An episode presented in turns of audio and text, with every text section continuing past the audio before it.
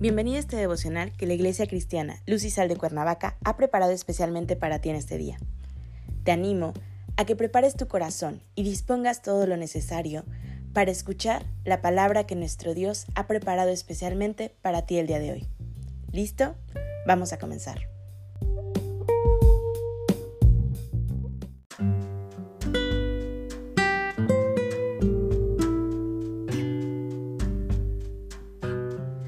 Hola, ¿qué tal? Es un gusto saludarte el día de hoy. Bienvenido, bienvenida. Recuerda que nos encontramos en la serie El lenguaje del cristiano, que la Iglesia Cristiana Luz y Sal de Cuernavaca, México, ha preparado especialmente para ti el día de hoy.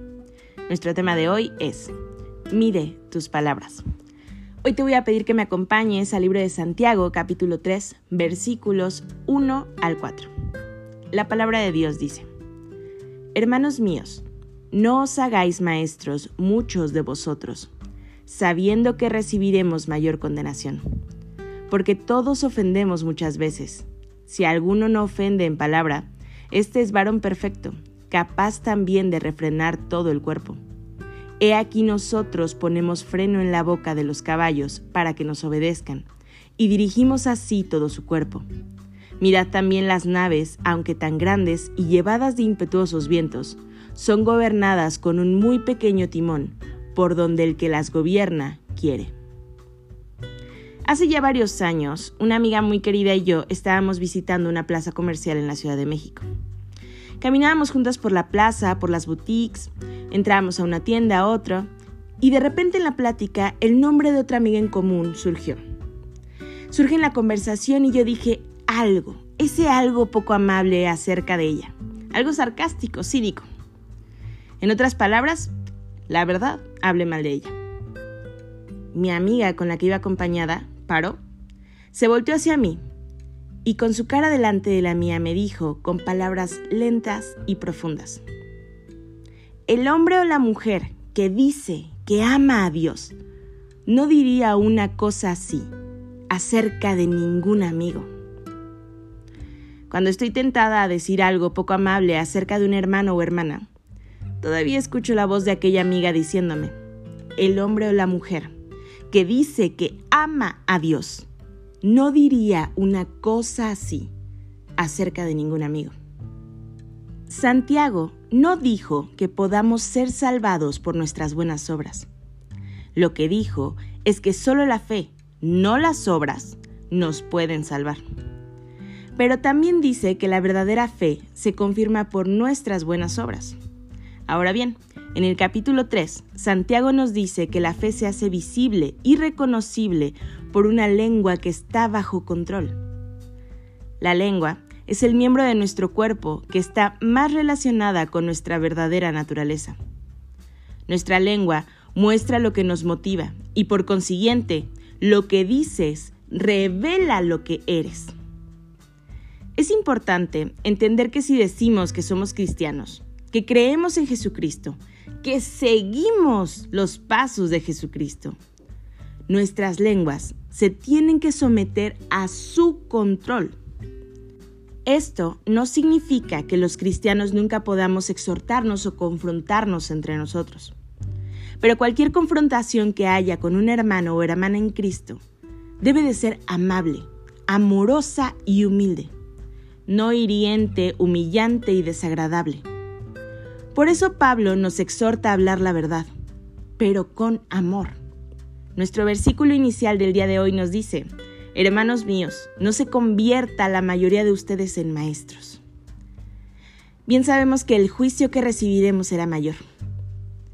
La frase, hermanos míos, indica que Santiago se estaba dirigiendo a aquellos que nombran el nombre de Cristo, aquellos cuya fe es genuina sin lugar a duda, exhortándolos a asegurarse de que su deseo de enseñar está realmente de acuerdo a la voluntad de Dios y no simplemente a su propio deseo.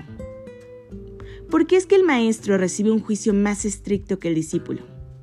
Pues bien, el maestro responsable habla la verdad, no da sus opiniones personales. Tú y yo hemos visto maestros que se han apartado de la verdad, haciendo sus propias conjeturas y enseñándolas como si éstas fueran verdad. Lo que un maestro dice afecta muchas vidas. La responsabilidad de manejar correctamente la palabra de Dios no se debe de tomar a la ligera. La vida de mucha gente está en juego para estar improvisando. El maestro tendrá un juicio más estricto porque se espera que él o ella viva la verdad, no solo que la enseñe. La verdadera prueba del maestro no es lo que dice, sino lo que su familia y sus amigos hablan de él.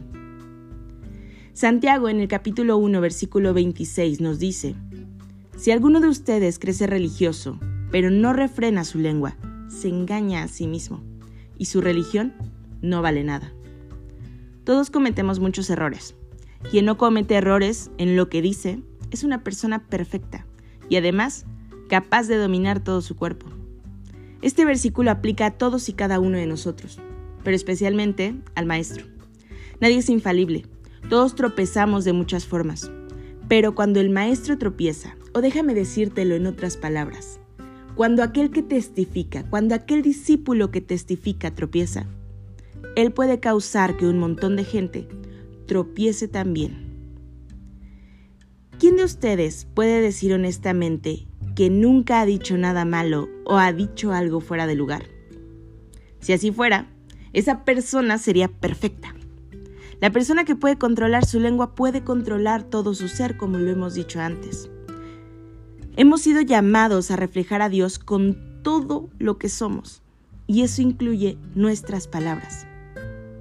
Palabras sanas fluirán de una vida hecha nueva que nuestras bocas estén siempre llenas de agradecimiento y de palabras que edifiquen a otros. No olvidemos que la lengua es un miembro chiquito del cuerpo, pero posee el poder para realizar grandes hazañas. Tanto el freno como el timón deben de vencer fuerzas contrarias. El freno debe de vencer la naturaleza indómita del caballo y el timón debe de luchar contra los vientos y las corrientes que pueden desviar el curso del barco. Hoy invoquemos al Espíritu de Dios para que Él sea el freno y el timón de nuestras lenguas. Acompáñame a orar. Padre Celestial, en el nombre de Jesús, hoy te damos gracias, Señor, por tu inmenso amor. Gracias por tu misericordia que es nueva cada mañana. Gracias, Señor, porque tu gracia nos ha alcanzado. Padre, esta mañana pedimos que sea tu Espíritu Santo posando sobre nosotros.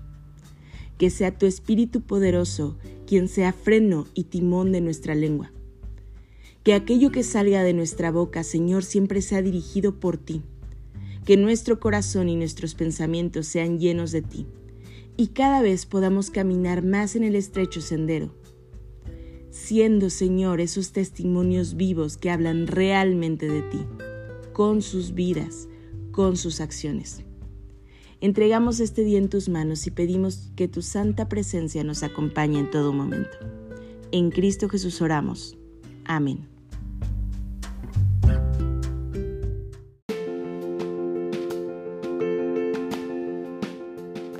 Ha sido un placer compartir la palabra contigo el día de hoy. Te animo a que no te pierdas ni un solo devocional de esta serie. Te espero aquí el día de mañana. Y recuerda, Conecta con Dios.